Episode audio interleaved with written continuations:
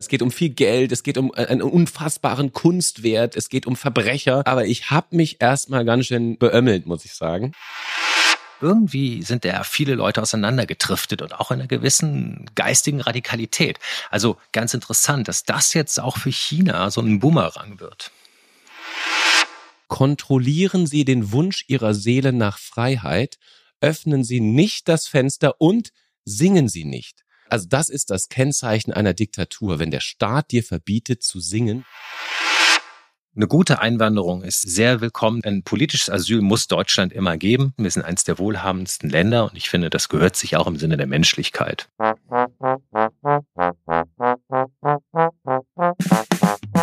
Tage wie diese. Das Wochenwichtigste aus Politik, Gesellschaft und Kultur. Jo Schück und Alex Bräucher fragen sich, was eigentlich gerade los ist. Ja, schönen guten Tag zurück. Hier sind wir wieder, Alex und Jo. Moin. Letzte Woche, Alex, moin.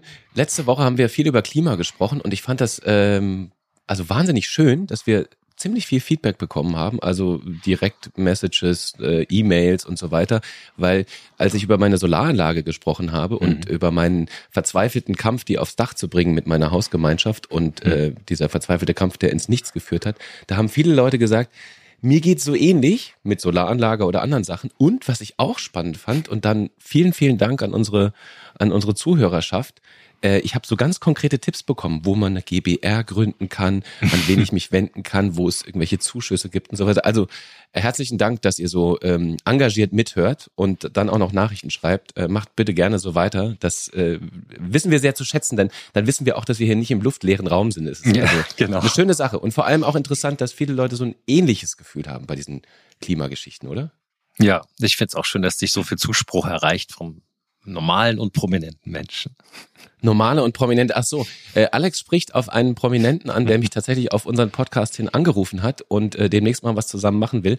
Und dieser prominente Mensch, kleiner Teaser, der wird in den nächsten zwei Wochen wahrscheinlich auch in diesem Podcast auftauchen. Also ist auf jeden Fall schön, dass wir irgendwie angefruchtet sind und für, für alle also hast du dich vielleicht auch gefragt, ne? Ich habe so ja. eine besonders sonore Stimme. Ja, du bist heute so richtig so Schlagersängermäßig. uh, dein Timbre. Das ist total gut, weil ähm, die Weihnachtsfeiersaison hat begonnen. Gestern war große Aspekte mhm. Weihnachtsfeier und ähm, oh. bevor wir jetzt richtig in Medias Res gehen, muss ich dazu sagen, also mir geht's gut heute, ähm, aber wir mussten auch etwas begießen. Gestern war auch ein, ein, ein berühmter Medienkritiker bei uns in der Redaktion in so einem mhm. kleinen Workshop, den wir vor der Weihnachtsfeier gemacht haben, damit mhm. auch alle kommen. Und da war etwas sehr frustrierendes, nämlich das, was mir mit der Aspekte schon oft passiert ist, dass der, der, er hat er hat gesagt und er kennt sich wirklich aus. Er hat gar nicht mitbekommen, dass ihr keine Studiosendung mehr habt.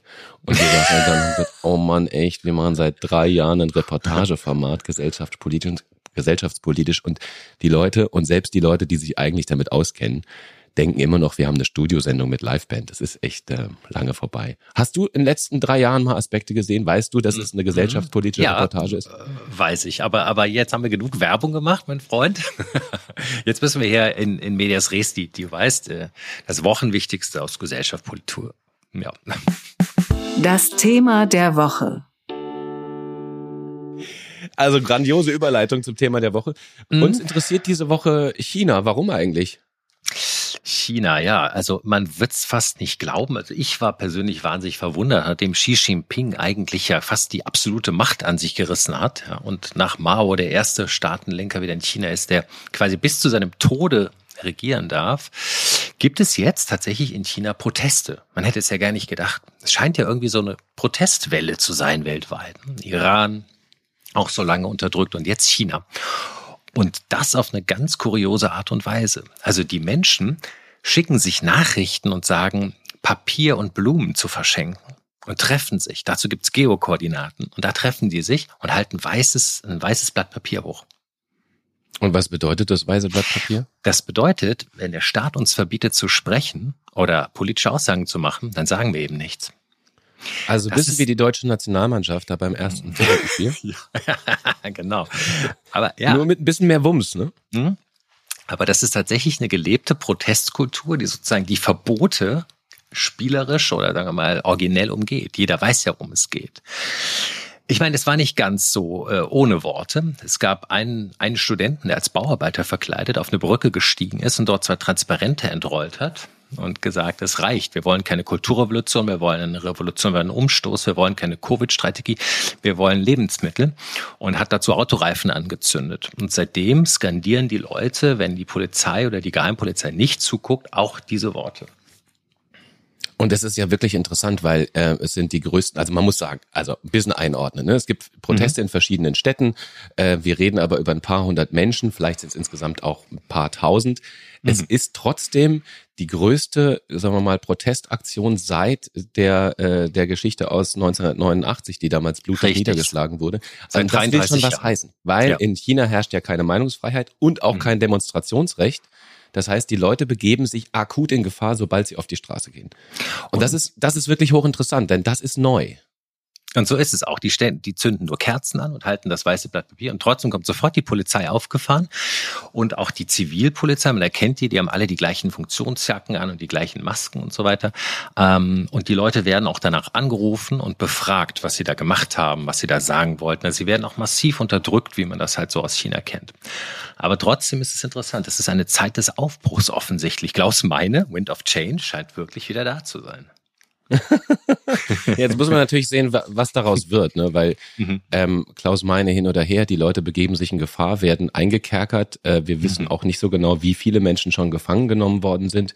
Und was aber interessant ist, dass die also das Ganze hat sich ja entzündet zumindest, auch wenn es inzwischen weitergegangen ist, entzündet an der Null-Covid-Politik. Also äh, auch ja. da kurze Erinnerung. Ich habe mir jetzt gerade noch mal ein paar Videos aus dem letzten halben Jahr aus China angeschaut. Das ist ja wirklich absoluter Wahnsinn. Die Menschen werden in Isolations-Quarantänelager wirklich eingekerkert. Ja dürfen da nicht raus. Und ich weiß nicht, ob du das gesehen hast. Es gibt äh, dieses Video von dieser einen Drohne, die um dieses abgesperrte Stadtviertel rumfliegt. Und an den Häusern, an den Balkonen vorbei, wo die Menschen mit offenem Fenster draußen stehen und vor sich hinsingen. Dann kommt die Drohne vorbeigeflogen. Ist jetzt wirklich kein Witz. Wahnsinn. Und sie sagt, bitte, also die Drohne hat einen Lautsprecher und darüber sagen die Behörden, bitte halten Sie sich an die Covid-Beschränkungen. Achtung, kontrollieren Sie den Wunsch Ihrer Seele nach Freiheit, öffnen Sie nicht das Fenster und singen Sie nicht. Also das ist ein absoluter Wahnsinn, ah, finde ich, dass man, ja. also das ist das Kennzeichen einer Diktatur, wenn der Staat dir verbietet zu singen, weil er Angst hat, dass daraus genau das entsteht, was jetzt gerade passiert ist, nämlich Proteste auf der Straße. Also ja. absoluter Wahnsinn. Da laufen sogar Roboter mit Megafon rum, so Hunderoboter. Wirklich, es klingt jetzt echt absurd, aber die ja. laufen durch die abgesperrten Stadtviertel und sagen den Leuten, was sie zu tun und zu lassen haben.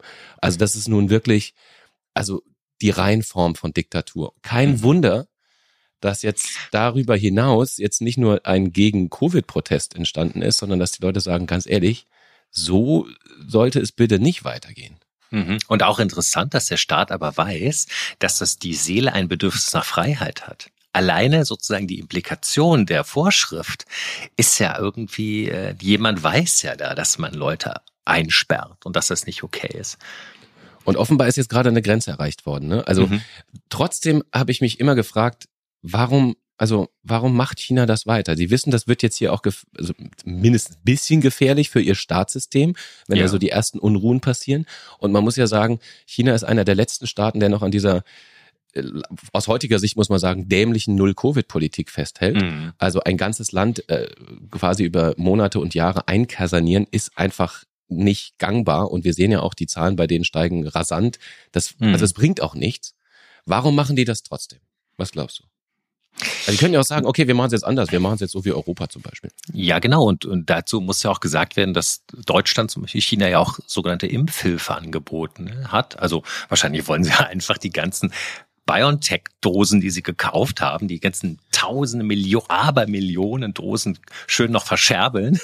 Klar, Schweiz will Kasse machen. Ja, logisch. Muss ja fürs das Gas, das teure Gas muss ja irgendwo refinanziert werden. Nein, aber im Ernst, Sie haben ja ein Problem, dass Sie nicht wirklich äh, geimpft haben wie der Rest der Welt und dass Sie auch den eigenen Impfstoffen nicht vertrauen. Ich persönlich glaube, warum Sie diese krasse Null-Covid-Strategie machen, ist, weil Sie wollen dem Vorwurf um, äh, äh, aus dem Weg gehen, dass Sie schuld sind an der weltweiten Pandemie. Denn ich erinnere mal daran, dass die USA haben Ihnen am Anfang auch eine Rechnung präsentieren wollen und haben gesagt, das Ding kommt aus China, das ist ein Laborflüchtling und deswegen wird China dafür blechen.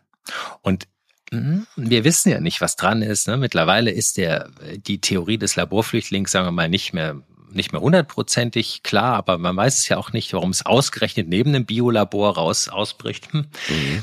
Wie auch immer, ich glaube, sie wollen damit umgehen, dass man ihnen Rechnung präsentiert. Ich glaube, sie Und wollen jetzt der Musterschüler sein, weißt du so.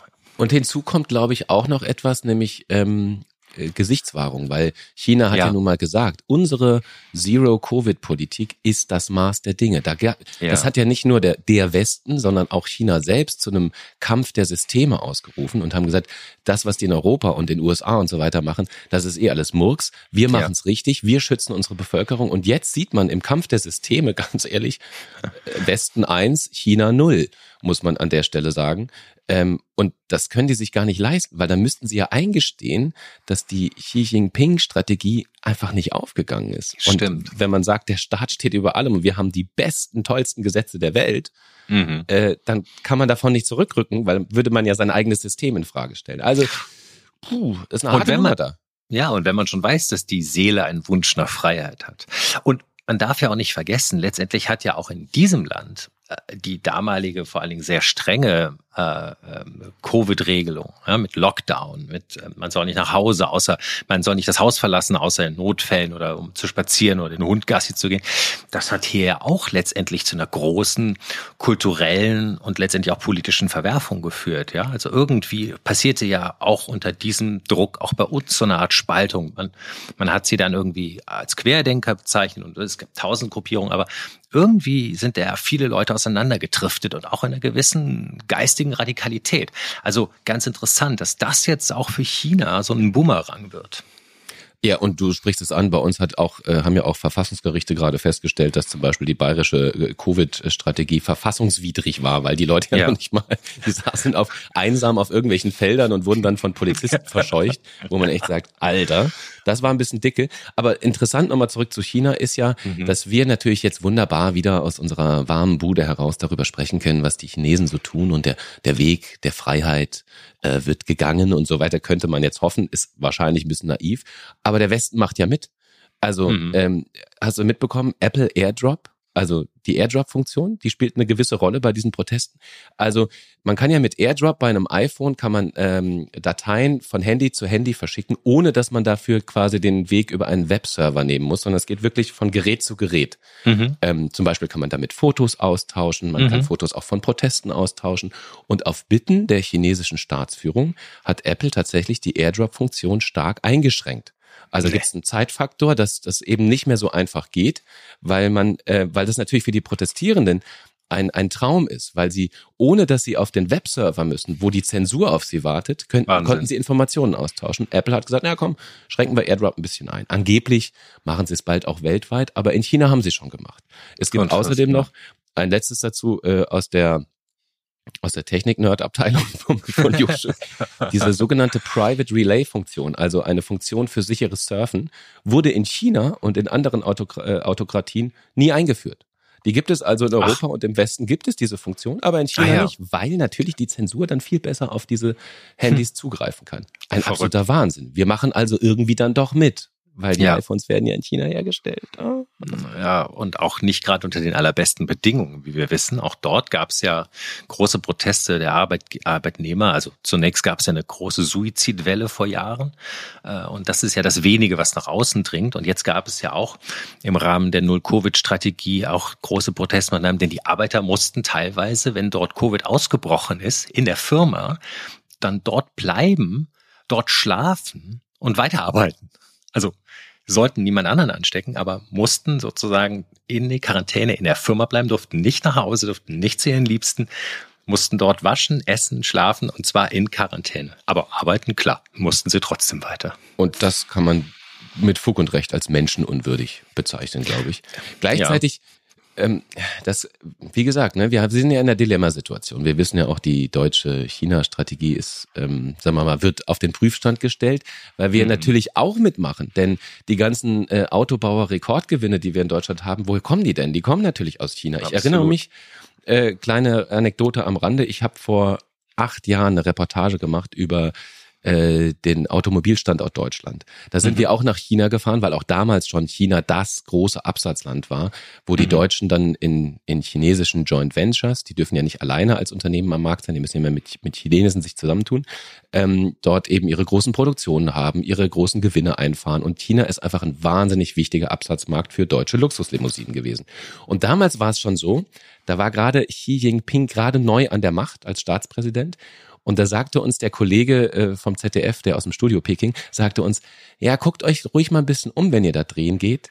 Ihr werdet ziemlich sicher Besuch erhalten. Und es war tatsächlich so, also wie in so einem, wie in so einem blöden Agentenfilm äh, haben wir immer so auf Schlapphüte geachtet. Und es waren tatsächlich immer so Leute um uns herum, zum Beispiel, wenn wir irgendwie auf der Straße gedreht haben, wir haben, wir haben auch versucht, mit Menschen ins Gespräch zu kommen. Ja. Da standen dann immer so, so zwei Typen mit so, mit so Anzügen immer, immer dieselben. Du wurdest verfolgt, gewissermaßen. Genau, wir wurden verfolgt von so einer Zensurbehörde. Ich bin, mhm. also offenbar haben wir nicht so schlimme Sachen gefragt, dass wir auch sofort eingeknastet werden mussten. Mhm. Aber wie gesagt, vor acht Jahren war die Situation noch eine andere. Heute mhm. würde man ja als Journalist mutmaßlich gar nicht mehr reinkommen. Also nicht ohne mhm. weiteres zumindest. Ähm, das heißt, diese Diktatur hat immer weitere Krakenformen angenommen. Und wie gesagt, wir machen mit. Absolut, wir machen mit und ähm, naja, wie du schon sagst, mittlerweile ist ja auch bekannt geworden, dass China in Deutschland, also vielleicht auch anderswo in Europa oder der Welt, aber in Deutschland bekannt geworden, geheime Polizeistationen unterhält, um Dissidenten, die vor Ort sind oder auch Exilchinesen, die hier bei uns leben, unter Druck zu setzen. Also der, der, der, der lange Arm der Diktatur langt vielleicht auch bis zu uns.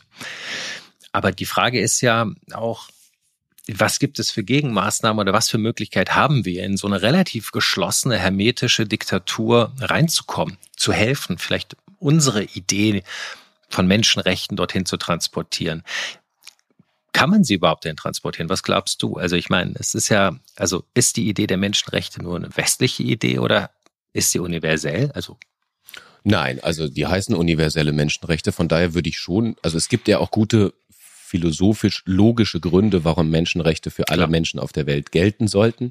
Ich glaube, das kann man nachvollziehen. Und natürlich das haben wir eine westliche Sicht und natürlich müssen wir, wie immer, stark aufpassen, dass wir es nicht denken, wir wissen, wie es geht und macht's uns nach und dann wird alles gut. Das hat ja schon tausendmal nicht geklappt. Hm. Und Handel, äh, Wandel durch Handel hat auch schon tausendmal nicht geklappt. Also ich glaube. Tausendmal nicht geklappt, ja. Genau. Davon muss man sich einfach auch radikal verabschieden. Ich fand es ganz interessant. Jürgen Trittin, der außenpolitische Sprecher der Grünen, hat äh, in einem Interview gesagt, wir müssen jetzt davon wegkommen, dass wir sagen, äh, China ist ein wichtiger Absatzmarkt, das nehmen wir mal so weit mit, wie wir können, damit wir unsere Milliardengewinne einfahren. Wir müssen das, wie hat das genannt, das Prinzip der absoluten Reziprozität verfolgen. Auf damit Deutsch. meint er, wenn deutsche Firmen in China nur in einem Joint Venture an den Markt gehen dürfen, dann dürfen chinesische Firmen in Deutschland genau das Gleiche. Also er meint, mhm. alle Handelsbeschränkungen, die China der Welt auferlegt, mhm. die müssen umgekehrt auch auferlegt werden. Mhm. Und ich würde mal hinzufügen, vielleicht hilft es auch, wenn wir den Chinesen nicht unsere äh, Mobilfunkinfrastruktur oder unsere Häfen verkaufen. Ich glaube, das mhm. könnte auch helfen. Ja, es könnte wirklich helfen. Aber scheinbar war das ja ein Gastgeschenk der Hamburger Hafen. Also der Teil des Hamburger Hafen, der Anteil des kleinen ja, ja, ja. Aber das war ja offensichtlich wollte Herr Scholz ja den Diener machen vor Xi Jinping. So, du als ähm, außenpolitischer äh, Sprecher von Tage wie diese, was glaubst ja. du, wie wird das weitergehen? Wird das Ganze in einer blutigen Straßenschlacht enden? Also ich, ähm, wird ja. es auch mehr kommen oder wird der Protest einfach wieder zurückgehen und das war's dann? Was glaubst du? Also ich beantworte die Frage, indem ich auch noch einen Schlenker über die Menschenrechte nochmal mache und auch nochmal dazu sage, ich glaube nämlich, dass sie universell sind und nicht nur von uns so definiert sind. Und ich glaube sozusagen, der Beweis dafür ist, dass auch alle alle Diktaturen, wenn sie umgestürzt werden, die Menschen eigentlich immer nach Freiheit dürsten. Das heißt nicht immer, dass danach ein besseres System kommt oder danach nicht eine Militärdiktatur. Aber überall dort, wo sie unterdrückt werden, kämpfen Menschen eigentlich für ihre Freiheit. Und deswegen glaube ich, wir werden diese Proteste, China wird versuchen, die Proteste so gut wie möglich zu unterdrücken, aber ich glaube, dass sie sie trotzdem nicht mehr ganz kaputt gemacht bekommen. Ob es zu einem Umsturz reicht, die Frage haben wir uns ja schon bei Iran in einer vorigen Folge gestellt. Das kann ich nicht beurteilen, auch als außenpolitischer Sprecher dieses Podcastes nicht. Aber ich hoffe es sehr und ich würde mir wünschen, dass, dass diese große, diese, diese Riesenanzahl von Menschen doch irgendwie einen Weg findet, zur Freiheit oder wenigstens zu einer Öffnung.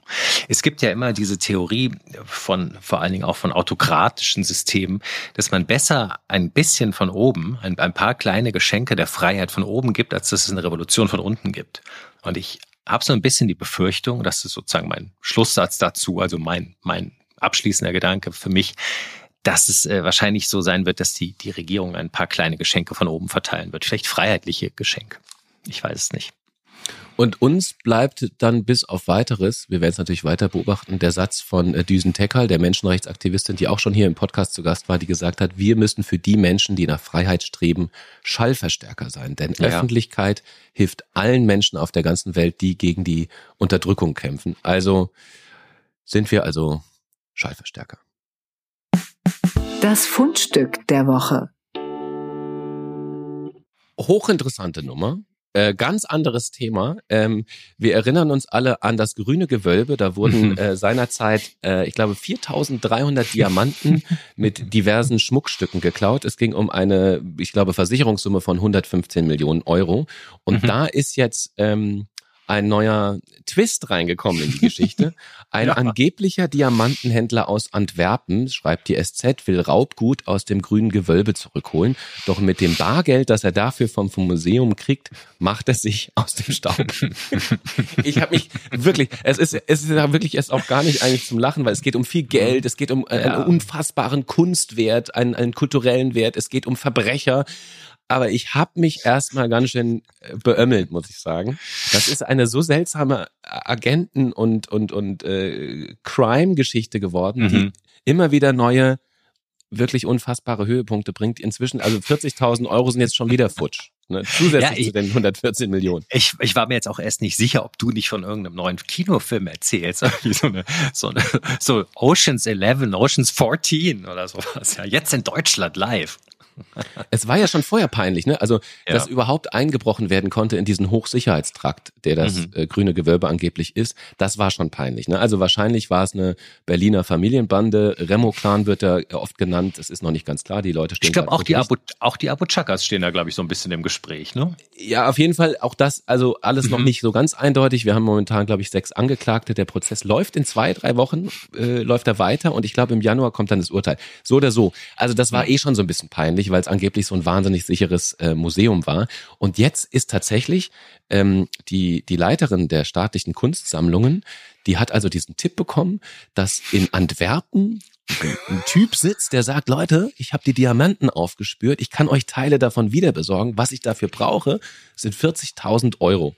Und mhm. es gibt tatsächlich, wusste ich auch nicht, einen Fonds, einen privaten Fonds von, von so Spendern und, und, und Kunstmäzenen, die da Geld eingesammelt haben, weil sie sagen, zumindest auf dem Schwarzmarkt ein bisschen was von dem Diebesgut zurückkaufen, dann bleibt es zumindest als kulturelles Erbe erhalten. Das scheint offenbar gar nicht so ungewöhnlich zu sein. Also mhm. ist die Leiterin tatsächlich nach Antwerpen gefahren, hat den Typen getroffen, hat gesagt, pass auf, hier ist der Geldkoffer, hier sind deine 40.000 Euro und er sagt, ich besorge euch die Diamanten, geht aus dem Hotelzimmer raus und taucht ab.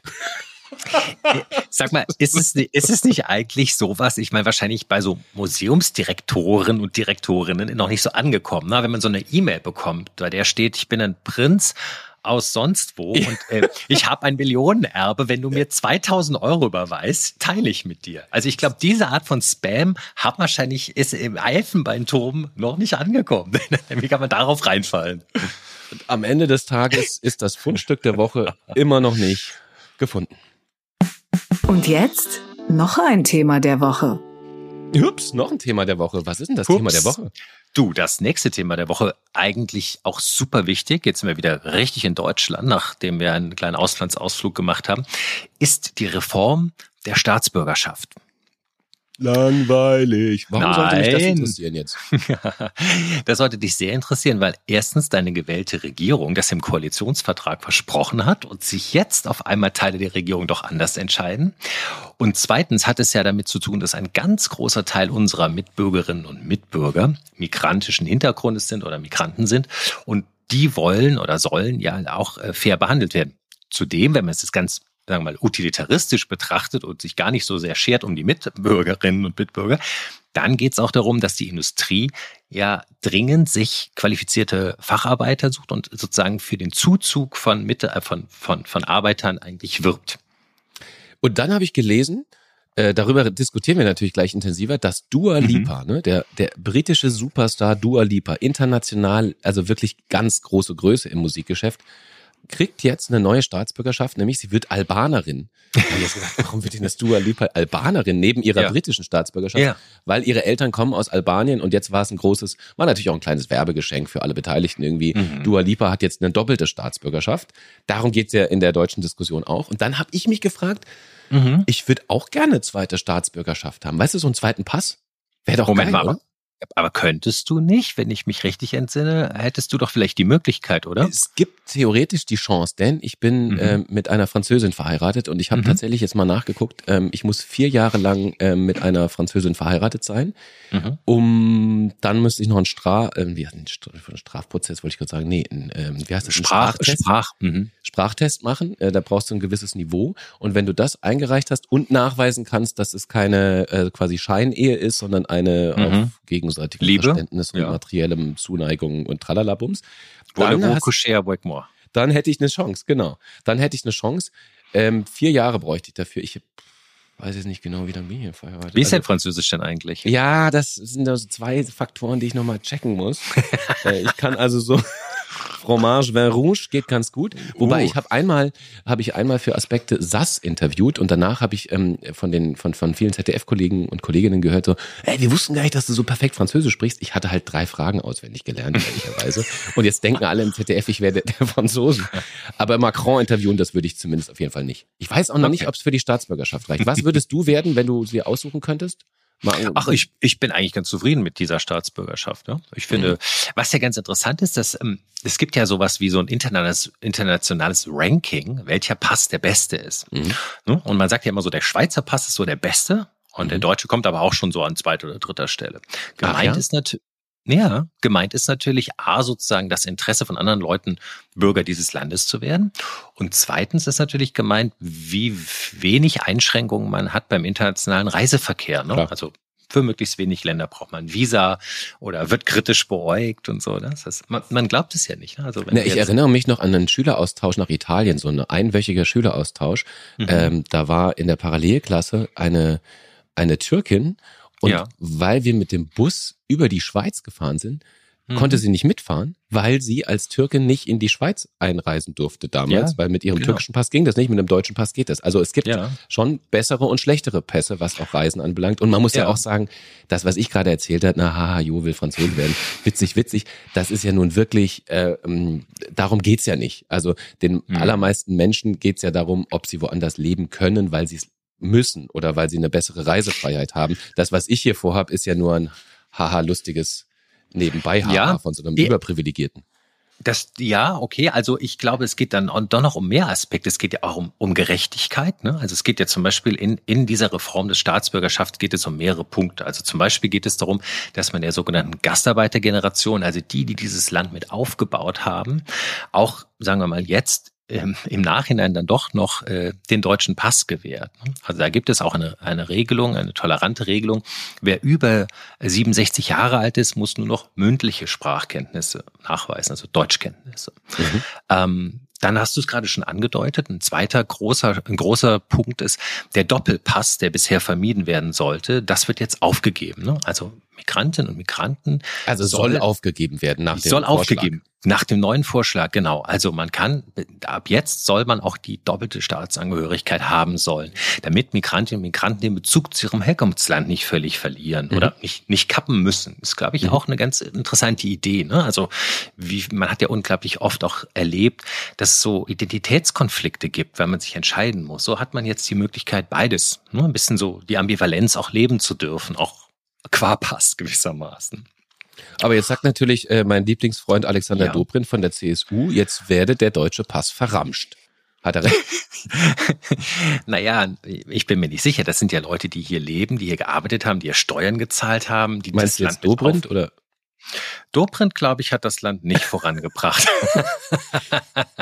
Ich glaube, hat Dobrindt uns nicht ziemlich viel Geld gekostet? War das? Ja, ja, ja. Ja, ja, ja, ja. Ja, ja. Na, Wieso wie alle CSU-Verkehrsminister. Ja. Nein, aber, aber du, du bringst ja einen interessanten Punkt auf, nämlich, dass die konservative, das konservative Lager, also CDU und rechts von der CDU, ja immer das Gefühl hatte, wir sind so ein exklusiver Club, ne? Entschuldigung, Sie sind nicht deutsch, Sie gehen Sie bitte vor die Tür, ja, mhm. machen Sie bitte draußen weiter. Aber arbeiten dürfen Sie hier, ne? Also mhm. dürfen ja arbeiten und Steuern zahlen, aber sollen nicht zum Club gehören. Und das mhm. ist ja so ein bisschen, glaube ich, so etwas, was sich die Ampelregierung jetzt im Koalitionsvertrag vorgenommen hatte zu ändern. Also im Sinne. Ja. Und ich finde auch interessant, es ist wirklich, man muss verschiedene Perspektiven mal reinholen. Also mhm. ich habe mir äh, ein Interview mit Chris Piak angehört, der mhm. hat im WDR, das ist so ein Mensch, der hat so eine Agentur für ausländische Fachkräfte. Der vermittelt ausländische Fachkräfte unter anderem nach Deutschland, aber auch an anderen Stellen. Ich, ich schätze mal so eine Art internationaler Headhunter. Und der hat, mhm. hat in einem WDR-Interview gesagt, das ist so interessant, dass man in Deutschland diese Diskussionen führt, ne? wie Dobrindt oder auch Merz, der gleich wieder davon davor warnt, Achtung, unsere Sozialsysteme sind in Gefahr, die wandern alle ein und wollen unser Geld. Mhm. Was, Klammer auf, natürlich Quatsch ist, weil qualifizierte Fachkräfte müssen nachweisen, dass sie ihren eigenen Lebensunterhalt bestreiten können, Klammer zu. Aber Angst mhm. machen kann man ja trotzdem. So, und Piak sagt ja. dann also, die, dieser, äh, dieser, ähm, äh, von der, der diese Agentur hat, hat erzählt, ihr glaubt es gar nicht, wenn ich mit Leuten spreche, ist nicht das erste Land, wo alle hinwollen, Deutschland. Im Gegenteil, Deutschland ist mhm. ganz unten auf, der, auf den ganzen Industrieländern, weil die Leute mhm. sagen, Entschuldigung, also deutsche Sprache lernen ist echt schwer. Deutsch ist auch eine Regionalsprache. Warum sollte ich das tun? Gleichzeitig, ja, ernsthaft. Gleichzeitig ja, ja. werden nur vier Prozent der Einstellungen, äh, heißt es, die können auch auf Englisch gehen. Das heißt, äh, man muss in Deutschland Deutsch sprechen, was ich ja grundsätzlich erstmal nicht schlecht finde. Aber hm. wenn du hochqualifizierter zum Beispiel Inder bist, dann fragt sich natürlich, also warum soll ich jetzt extra noch Deutsch lernen? Die, dann gehe ich dann nach Holland, da darf ich Englisch sprechen. Ähm, ja. Und dann, und dann sagt er, man darf nicht unterschätzen die Verbindung zwischen ähm, Umgang mit Geflüchteten und Umgang mit qualifizierten Mitarbeitern, weil er meint, die Menschen, auch die, die, die hochqualifizierten MitarbeiterInnen, die würden sehr wohl sehen, wie wir mit Geflüchteten und mit AsylbewerberInnen und so weiter umgehen. Und die wissen, wenn ein Land da sehr, hm, na, sag mal, komisch ist, dass die Rechtsradikalen immer äh, auf die Straße lässt und äh, das mhm. Flüchtlingsheime auch neuerdings wieder anzündet, das würde sehr wohl registriert werden im Ausland. Und dann überlegt man sich vielleicht dreimal, hm, soll ich in ein Land gehen mit so einer seltsamen Nazi-Vergangenheit, die jetzt wieder Flüchtlingsheime anzünden? Ich glaube nicht. Und mhm. in Deutschland denkt man immer so, ihr müsst dankbar sein, wenn ihr den deutschen Pass bekommt, wenn ihr bei uns arbeiten dürft. Mhm. Das Ausland sieht das aber ganz anders. Naja, und wie du schon sagtest, wir brauchen halt auch unglaublich viele Arbeitskräfte. Ne? Also letztendlich, dieses Land sieht sich so als Produktionsstätte und als Exportweltmeister, aber es fehlen unglaublich viele Arbeitskräfte. Und zwar nicht nur im Niedriglohnsektor, das ist ja bekannt, ne? also äh, im Service, in, in, in, in, in den ganzen kommunalen Leistungen, im medizinischen Bereich, ne, in der Pflege, wir wissen es ja alles, ungleich viel, aber auch im qualifizierten Bereich, auch Facharbeiter. Ne? Überall, also jedes Unternehmen, also das größte Problem deutscher Großunternehmen ist doch gerade Fachkräftemangel. Und mhm. äh, Andrea Nahles, die Chefin der Bundesagentur für Arbeit, auch interessant, dass die die Chefin der Bundesagentur für Arbeit, äh, Klammer zu, sie sagt, ja. wir brauchen 400.000 äh, Menschen, die einwandern jedes Jahr. Jedes hm. Jahr 400.000. Das heißt, wir, mhm. aber wir haben halt dummerweise kein modernes Einwanderungsgesetz. Wir haben keine moderne Staatsbürgerschaftsrechte. Genau. Also wir haben uralte Systeme und dieser Chris Piak, ich weiß nicht, ob er damit recht hat, äh, lehnt sich ziemlich weit aus dem Fenster, sagt, diese Systeme sind designt, also unser Einwanderungsrecht, ja. Staatsbürgerschaftsrecht, um Rassisten zu besänftigen, um die Konservativen zu besänftigen, um all die, über die wir gerade gesprochen haben, ja. die sagen, oh nein, es wird verramscht. Deswegen ja. sagt er, sind diese Gesetze noch so, wie sie sind. Also das weiß ich, das glaube ich nicht, halte ich für ein bisschen weit hergeholt, aber ich glaube, sie sind einfach Relikte aus den Nationalstaaten oder aus dem, also wir haben ja letztendlich immer noch grundsätzlich auch ein Nationalstaat, aber in einem größeren Gefüge, nicht? also zum Beispiel in, in Gefüge der EU. Und letztendlich begreift man den Nationalstaat ja auch nicht mehr so als etwas, hm, was sich so abgrenzen muss zu den anderen, sondern man hat ja viel mehr äh, mittlerweile auch durch die Vernetzung das Gefühl, ein Weltbürger zu sein oder ein Europäer zu sein.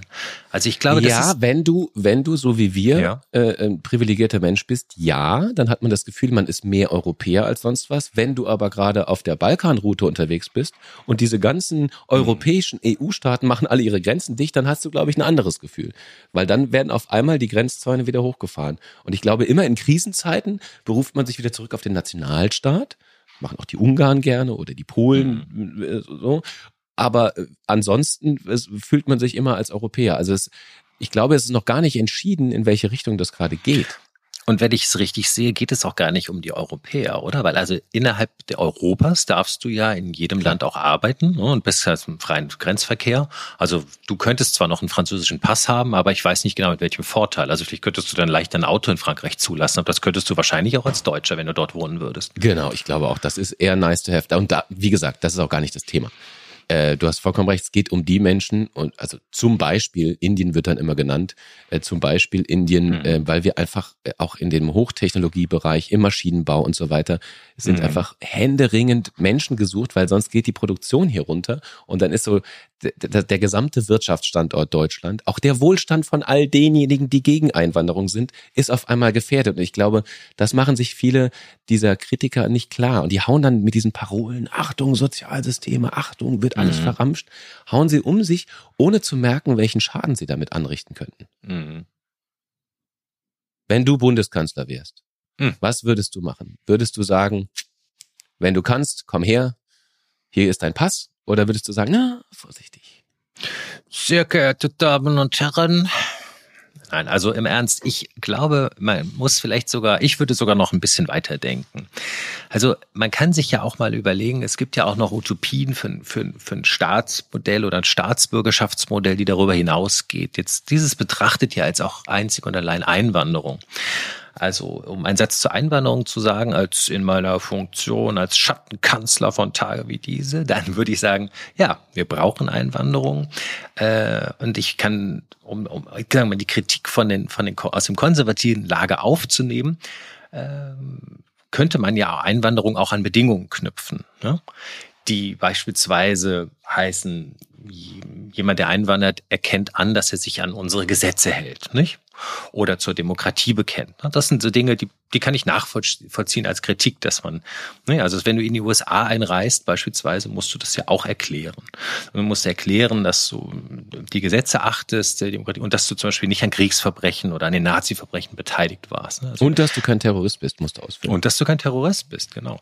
Also möglicherweise würde ja der Terrorist ja auch nicht selber ankreuzen. Terrorist, jo, okay, klar, bin ich. Ich schon immer gefragt, was man dann, soll ich dann Ja ankreuzen oder was? ja, ja. Ich glaube, die anderen Terroristen haben das bisher auch noch nicht angegeben, ja, aber genau. ich meine, grundsätzlich ist ja so eine Art Bekenntnis, finde ich auch schon ganz in Ordnung, weil man dann im Zweifelsfalle, im Falle der Straffälligkeit ja vielleicht auch anders handeln kann und sagen kann, okay, du hattest eigentlich ja erklärt, du seist für dieses Land, jetzt hast du dich dagegen verhalten, wie auch immer. Also das aufgreifend würde ich sagen, man könnte das an Bedingungen knüpfen. Möglicherweise macht es vielleicht auch Sinn, hm, vermehrt, sagen wir mal, ausgebildete Menschen aufzunehmen. Aber man darf hier nicht vergessen, dieses Land hat ja auch eine Tradition, dass es ähm, relativ, sagen wir mal, frei mütig Asyl gibt, und zwar politisch verfolgten Menschen.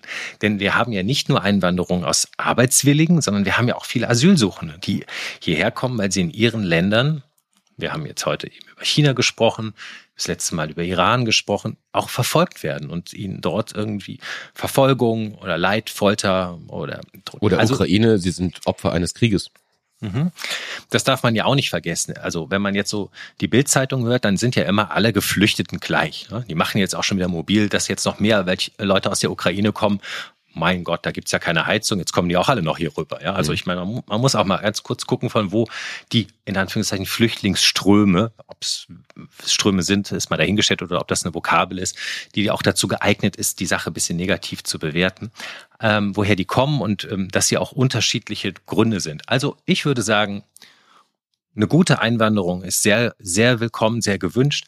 Ein politisches Asyl muss Deutschland immer geben. Und das können wir uns auch leisten. Wir sind eines der wohlhabendsten Länder und ich finde, das gehört sich auch im Sinne der Menschlichkeit. Und wie wir es vorhin schon angedeutet haben, hängt das eine mit dem anderen zusammen. Also wenn du eine Willkommenskultur auf die Beine stellst, auch für äh, Asylbewerber unter allen Restriktionen, niemand will jetzt sagen, äh, wir, wir schaffen jetzt hier irgendwie, keine Ahnung, 100 Millionen Klimageflüchtete, ad hoc aufzunehmen. Vollkommen eindeutig. Wir bleiben bitte realistisch. Aber wenn du eine Grundeinstellung hast einer Willkommenskultur, dann kommen natürlich auch qualifizierte Menschen lieber nach Deutschland. Das eine kann man von dem anderen einfach nicht trennen. Und äh, ich glaube, im Sinne der Menschlichkeit äh, tun wir uns dann auch noch einen egoistischen Gefallen, weil wir dann nämlich mehr Fachkräfte vielleicht auch nach Deutschland bekommen. Und natürlich, wer einen deutschen Pass haben soll, bin ich auch dafür, sollte vielleicht auch Deutsch sprechen können. Ähm, aber wer hier arbeitet als, als qualifizierter Einwanderer, der muss zum Beispiel, glaube ich, nicht unbedingt Deutsch sprechen müssen. Ähm, das Gesetz ist jetzt in der Abstimmung. Ähm, das wird jetzt auch noch ein paar Wochen weiter diskutiert werden. Wir bleiben natürlich dran. Und wenn dann unser Schattenkanzler Alexander Bräucher sein Urteil gefällt hat, dann informieren wir euch natürlich wieder. Der Vollpfosten der Woche. Hm, ja, das äh, bin ich dann wohl diese Woche. Erzähl mal, Alex, warum bist du denn der Vollpfosten der Woche? du ja, also äh, es ist der vierte Stock und es ist die Straße und der Asphalt und da ist doch wirklich mein Handy mir aus der Hand gesprungen. Vier Stockwerke tief, ja, ohne Fallschirm und auf der Straße platsch mit so einer richtigen Staubwolke angekommen. Ja. Und das Handy ist jetzt kaputt? Ja. Es ist wirklich eine der absurdesten Sachen. Man muss dabei gewesen sein. Und lustigerweise war ich dabei. Absolut. Wir haben gerade gerade eben kurz mhm. vor dieser Podcast-Aufzeichnung kurz telefoniert, um nochmal so ein, zwei Themen abzusprechen. Und da war ich hab, Wie klang das denn für dich in deinem Ohr? Also wir haben telefoniert, auf einmal bricht Alex Stimme ab und ich höre so ein Wirklich so. Und ich dachte, hä, was denn jetzt? Ist, ist er gestürzt? Ernsthaft? Ich habe gedacht, du hast irgendwie einen Herzinfarkt oder irgend sowas und bist irgendwie umgefallen und dann dann habe ich dich mhm. auch nicht mhm. mehr erreicht, habe versucht dich anzurufen, aber das Handy war dann tot und ich dachte, das gibt's doch nicht. Was ist was, ja. was passiert denn jetzt gerade? Und dann zwei Minuten später kriege ich eine E-Mail. Warte mal, ich muss muss ihn mal suchen. Da schreibt Alex Bräucher in den Betreffzeile Handy aus dem Fenster gefallen, kaputt. Das, sind also das habe ich noch nie gehört. Ja, digitaler Herzinfarkt sozusagen. Hast du irgendwie ölige Hände gehabt oder war, war das Gespräch ich irgendwie ich zu glaube, das ist das ist schon der lange der lange Arm von China. Ich glaube, die die haben uns zugehört und die haben gesagt, ah, unterbre das unterbrechen wir jetzt. Die Foxconn-Schergen haben dich gefunden. die Xi Jinping-Schergen haben mich schon gefunden. Also Alex kümmert sich um ein neues Handy. Wir halten euch auf dem Laufenden. Ich kümmere mich um meinen Kater. Hm. Übrigens, wir müssen alles erwarten. Auch das Gute.